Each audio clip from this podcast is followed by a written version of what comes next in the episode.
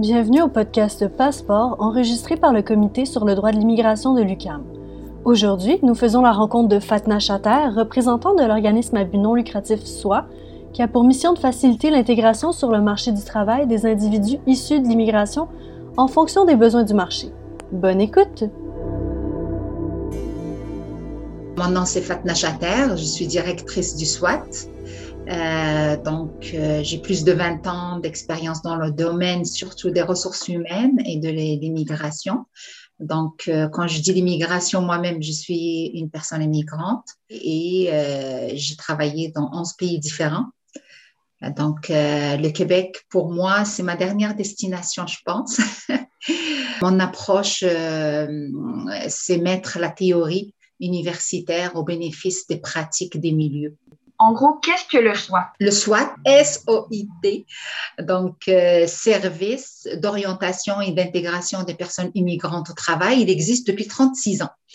Euh, donc, euh, il a été créé pour répondre à un besoin criant à l'époque. Donc, Monsieur Pierre Touré, quand il est arrivé à la capitale nationale, il a trouvé que les services en employabilité pour les personnes hautement qualifiées euh, n'existait presque pas.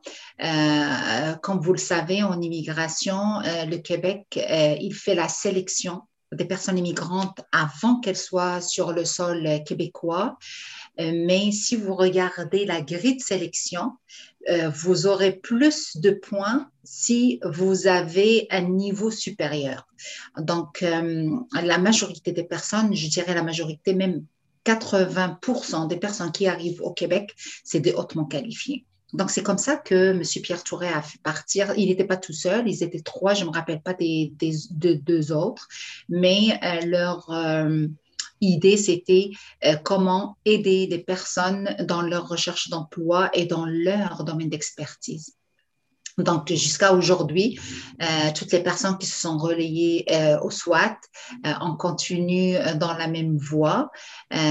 donc, voilà, c'est vraiment, nous, c'est apporter soutien aux personnes qui cherchent du travail ici à Québec. Est-ce que vous trouvez que les missions de votre organisation a évolué depuis les 30 dernières années de sa création?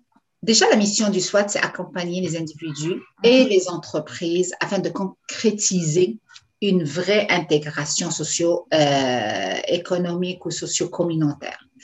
Donc, euh, pour nous, la réussite professionnelle des personnes immigrantes, euh, c'est répondre aux besoins de la main-d'œuvre des entreprises, mais pas que ça, aussi que la personne immigrante trouve l'emploi dans son domaine d'expertise c'est sûr que euh, est-ce que la mission a évolué ou pas, c'est sûr que euh, on s'adapte euh, au marché du travail qui est très changeant. D'ailleurs, la pandémie, nous a fait rappeler à l'ordre pour dire euh, il faut s'adapter, il faut innover. Euh, ce qui est très connu au Québec, c'est cette pénurie de main-d'œuvre ou euh, beaucoup qui préfèrent l'appeler rareté de main-d'œuvre, mais plus criant, si vous voulez, dans les régions éloignées c'est pas la même chose quand on est dans la grande région de, Montréal ou même ici à la capitale nationale. Mais euh, quand vous vous éloignez un peu, il y a même des régions qui vont fermer. Quand je dis des régions qui vont fermer, c'est-à-dire que l'école elle ferme. Euh, pourquoi? Parce que euh, on n'a pas d'hôpital, on n'a pas de, de, ben, quand on n'a pas l'école, on n'a pas l'hôpital, ben je vais pas m'installer parce que les jeunes familles ils vont s'installer dans une région où il y a l'accessibilité aux services essentiels pour les familles. Donc, euh, on parle de 1 400 000 emplois vacants avant la pandémie, c'est pas rien. D'ici 2026, 2026, c'est pour bientôt, donc on, y est. Malheureusement, les régions, ils ont de la misère à faire de l'attraction. Donc, notre mission, elle reste, euh, si vous voulez, à aider encore euh, mais c'est la façon de mettre la mission euh, sur place qui peut euh, être à évoluer et à changer. Donc, c'est-à-dire comment le SWAT doit, et il a déjà fait ça, à innover pour répondre au marché du travail actuel. Nous, depuis deux ans et demi maintenant, on a instauré au SWAT ce qu'on appelle le guichet unique. Ah, donc, le guichet unique, ça veut dire que j'ai une personne au SWAT euh, qui, qui est la porte d'entrée. Et donc, elle fait une définition de besoin de ces personnes. Alors, et ensuite, et cette personne va l'acheminer à un de nos programmes. Donc, on en a plusieurs. Donc, des fois, cette personne rentre au SWAT et elle va ressortir. Pourquoi? Parce que la personne qui est au guichet unique, il va dire, elle a besoin pas de nos services. Finalement, elle a besoin d'un autre service de chez un partenaire. Et donc, on va l'envoyer. Donc, nous, notre vision en SWAT, c'est vers les besoins de la clientèle. C'est pas vers les besoins des programmes. Vous savez, malheureusement, dans notre milieu communautaire, les gens, ils arrivent et on essaie de le mettre dans des programmes. Nous, on, est sorti de là, on a dit non, on va pas le faire de cette manière. C'est pas parce que j'ai un programme que je vais mettre les personnes, mais on va aller vers les besoins. C'est quoi son plan d'action personnalisé? Donc, on va tracer un plan d'action. Donc, imaginons une personne qui arrive comme ingénieur, je vais dire n'importe quoi, ingénieur industriel. Peut-être qu'il a besoin d'être admis à l'ordre des ingénieurs. Donc, je sais qu'il a déjà débuté ses démarches. En général, quand ils arrivent chez nous, ils ont déjà débuté les démarches. Des fois, ils sont en début de démarche, des fois, c'est à la fin de, ces démarches. Donc, nous, on pose la question. Euh, il va dire, ben, il me reste deux cours ou un examen, donc d'ici six mois. Donc, nous, on le note. En attendant, il faut qu'il trouve le travail. Vous savez, il doit manger, il doit payer son loyer, il a des factures, il y a le parascolaire et compagnie. Donc, euh, euh, voilà, il a besoin de travailler. Non, on dit, c'est quoi ton plan B? En attendant que tu sois ingénieur. Parce que même des employeurs, ils sont très conscients. C'est pour ça que nous, on, travaille avec beaucoup d'employeurs québécois qui vont dire, il n'est pas encore à l'ordre, je peux le prendre. Et donc, ils peuvent être déjà hier, euh, ma collègue qui nous écrit, belle réussite, euh, euh, mon candidat, il a trouvé comme ingénieur, il n'est pas encore à l'ordre des ingénieurs. Donc, tout le monde qui a posé la question, c'est dans quel domaine et tout ça, parce que nous, cette information, elle est pertinente pour dire aux gens, même si vous n'êtes pas encore à l'ordre, vous pouvez quand même trouver du travail dans votre domaine. Donc, vous voyez, donc nous, on va aller vraiment vers le besoin de la personne pour le guider vers un programme. Donc, des fois, la personne, elle a juste besoin d'un mentor. Donc, on va appeler le mentor ou on va lui écrire, voici un, nouveau candidat. C'est quoi vos disponibilités? On va les mettre en lien et nous, on continue les suivis. Des fois, il est très éloigné du marché de travail. Vous savez, là, éloigné du marché de travail, c'est pas facile on peut parler parfaitement la langue française. On peut, euh, en, apparence, ne pas avoir un écart culturel, mais que nous, quand on parle avec la personne, on sait à l'avance qu'il va tout de suite euh, trouver du travail, mais il ne va pas le garder. Ça ne sert à rien. Il va juste se brûler.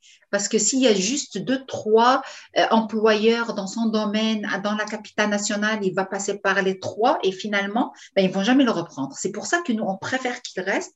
On va travailler sur l'écart culturel au milieu du travail. Euh, alors, je vais vous donner juste un petit exemple pour vous permettre de comprendre c'est quoi l'écart culturel au milieu du travail, c'est pas parce que la personne n'est pas habillée comme moi qu'il y a l'écart culturel. C'est pas parce que la personne n'a pas la même couleur ou elle a un accent qu'il y a l'écart culturel. C'est pas ça. L'écart culturel, c'est l'approche euh, à la notion du temps, à la notion de la hiérarchie. Donc, et nous, on a notre manière à travailler avec euh, le candidat pour voir si lui, il va être heureux dans son travail, il va le maintenir. Et quand on sait, non, ça va pas marcher, ben là, on va le garder chez nous pour travailler. On va lui dire, écoute, ça, ça, ça a travaillé. On fait avec lui euh, ce qu'on nous appelle un cheminement de, service et nous, on va aller vers un cheminement de carrière. Ça veut dire quoi? Écoute, tu peux prendre un emploi un peu inférieur, mais on va continuer avec toi le travail jusqu'à ce que tu vas avoir un travail exactement de ce que tu veux. Mais c'est une obligation de passer un peu plus bas parce qu'il y a ça qui manque et ça qui manque. Donc, nous, on est parti avec ça. Je ne vais pas vous parler de programme. Je vais le mettre dans un programme ou dans le groupe ou l'individuel. C'est vraiment suivant le besoin. Et c'est vraiment du cas par cas, en fait, besoin par besoin. Du cas par cas, exactement ça, c'est du cas par cas.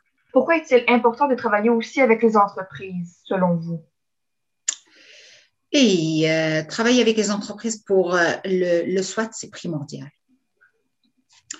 Euh, même avec les entités gouvernementales, quand ils viennent pour nous consulter, je dis, écoutez, vous mettez de l'argent dans les centres communautaires pour travailler avec les personnes immigrantes, mais vous n'outillez pas nos entreprises québécoises pour justement intégrer ces personnes, faciliter leur la tâche. Je vais vous dire, euh, par exemple, pour moi, la, clé de la réussite de l'immigration, il y a juste deux choses. Chez la personne immigrante, c'est l'acquisition de la langue. Là où vous allez, par exemple, vous allez dire, euh, euh, moi, Mathilde, je vais aller travailler en Espagne. Je vais vous dire, ben, écoute, prépare-toi pour la langue parce que sinon, tu vas pas intégrer la société. Parce qu'en intégrant la société, c'est la clé de la réussite de l'immigration. Deuxièmement, Mathilde, tu vas me dire, ben, écoute, moi, je veux travailler dans le domaine du journalisme, par exemple. Ben, si tu y vas et tu vas dans un restaurant à travailler 40 euh, heures semaine, euh, je ne pense pas. La première année, peut-être que ça va, parce que c'est l'euphorie, tu découvres un pays, mais ensuite, c'est un an. C'est pas toi, c'est pas ce que tu veux faire, euh, c'est pas ça. Et donc, pour nous, il y a deux choses il faut qu'il y ait l'acquisition de la langue. Et deuxième chose, l'emploi dans le domaine d'expertise. Ça, c'est la clé de la réussite d'une immigration. Mais à ça, il faut trouver un employeur, un employeur qui va m'accepter avec ma diversité. C'est-à-dire, je suis noire, j'ai un accent latino, euh, peut-être que j'ai un voile, peut-être que euh, je vais avoir des, des, des, demandes qui sont un petit peu différentes d'une personne native. Donc, il faut sensibiliser euh, nos employeurs à cette diversité. Et mieux que ça, le travail avec les employeurs, nous, on le fait en amont. C'est-à-dire que comment lire un CV qui vient de l'externe? Parce que tous les immigrants ne passent pas obligatoirement par des centres d'employabilité. Donc, vous allez voir, les CV, il y a encore la photo, célibataire ou marié, trois enfants, mais il n'y a rien sur ce qu'il fait. Il va mettre juste le titre et dans sa tête, c'est comme son pays d'origine, ben, l'employeur, il va comprendre. Donc, moi, quand ils disent les employeurs québécois, ce sont des racistes, moi, je dis, euh, je ne suis pas d'accord avec ça parce qu'il faut aller euh, un peu dans les autres pays pour voir ça veut dire quoi euh, être raciste. Les employeurs québécois, il y a beaucoup de méconnaissance. Ça veut dire quoi la méconnaissance? C'est-à-dire que je ne connais pas. Et quand je ne connais pas, je refuse. Je vais le mettre de côté parce que je ne connais pas, je ne comprends pas. Et donc, pour permettre à un employeur québécois de comprendre, il faut lui donner aussi les outils. Comme nous, on donne les outils à une personne immigrante pour dire le marché du travail, l'entrevue d'embauche, tu dois répondre ça et ça et ça. Ben, les ressources humaines des employeurs, des, sociétés, il faut qu'on les aide à comprendre euh, c'est quoi les leurs culturelles euh, dans la recherche d'emploi chez une personne immigrante. Donc, c'est pour ça que nous, euh, on considère qu'on est des le, le SWAT, c'est un facilitateur d'intégration en emploi de ces personnes et c'est un acteur pour l'inclusion de ces personnes en travaillant avec l'entreprise parce que ça ne sert à rien de dire à, mon candidat, fais attention à ça, fais attention à ça. Oui, il va faire attention, mais son employeur, il peut ne pas faire attention. Euh, je vais donner juste un exemple. Dans les normes de travail d'un pays à l'autre, c'est différent. Euh, ici, tu es en retard si tu commences ton cours ou ton, travail à 8 heures, 8h05, tu es en retard. Par exemple, les normes de travail en Belgique, en France, au Maroc, euh, en Espagne et tout ça, tu tu as le droit de plus ou moins 10 minutes pour commencer ton, travail. C'est-à-dire, plus ou moins, euh, moi, je vous parle il y a quelques années, je ne sais pas si ça a changé, mais quand je travaillais, moi, dans ces pays-là, j'avais plus ou moins, c'est-à-dire 8h10, c'est correct. Imaginez quelqu'un qui est baigné dans une culture d'entreprise comme ça, il arrive, ben, 8 heures, il doit commencer à 8 heures, mais il arrive à 8h10. Je parle des, emplois de bureau. Des emplois de bureau, on a cette flexibilité. Mais quand il est à l'usine, pour les autres, 8 heures, c'est 8 heures.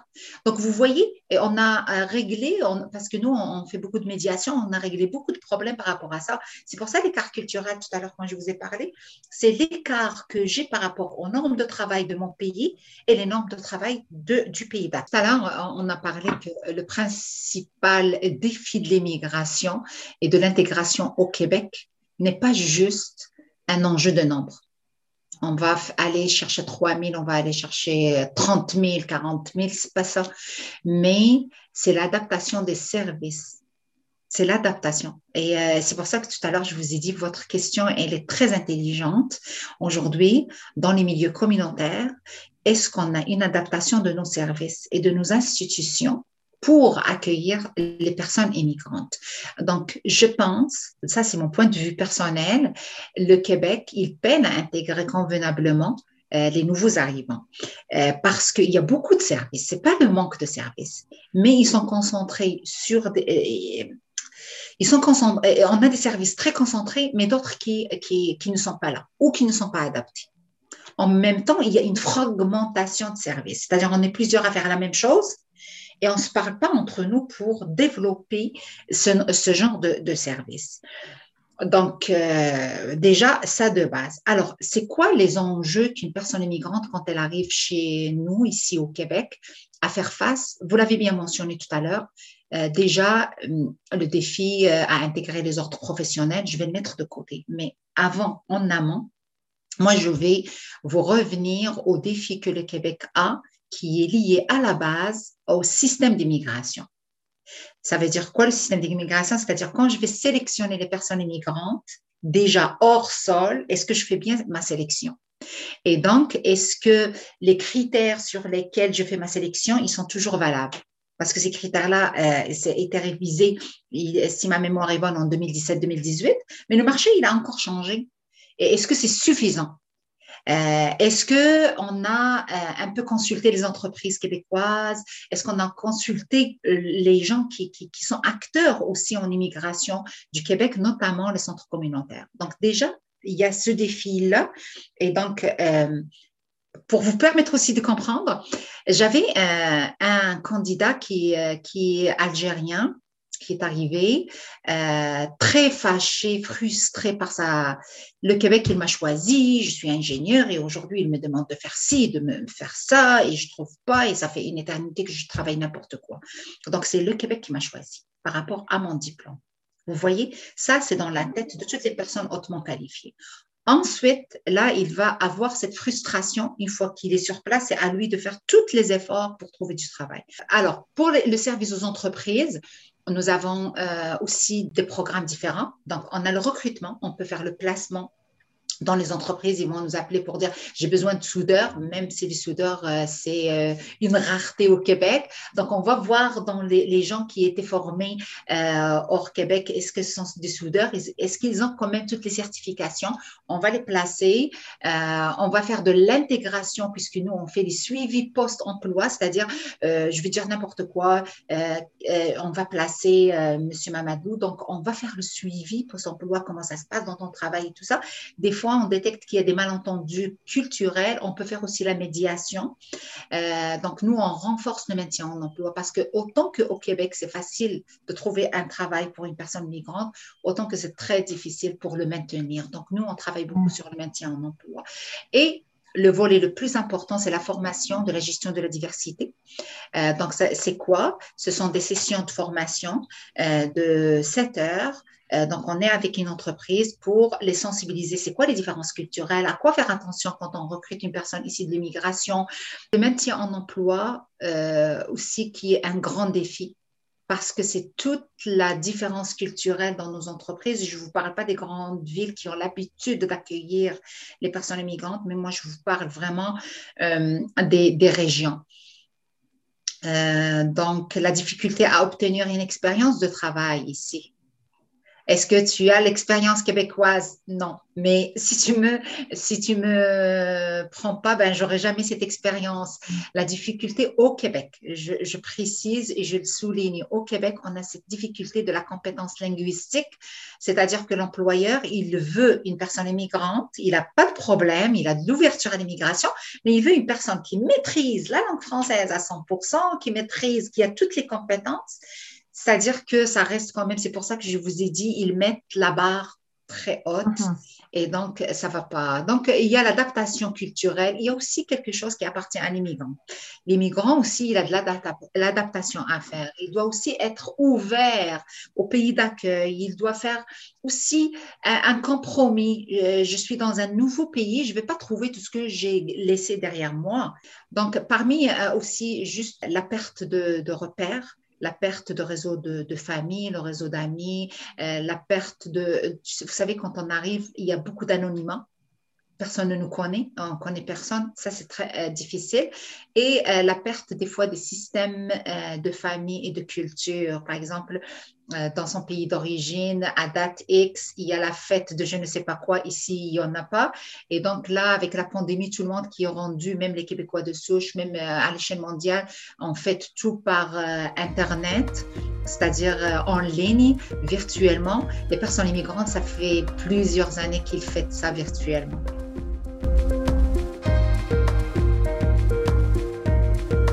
Pour la suite de cette entrevue, ne manquez pas le prochain épisode de Passeport où nous traiterons des difficultés occasionnées par la pandémie et des défis pour l'avenir de cet organisme.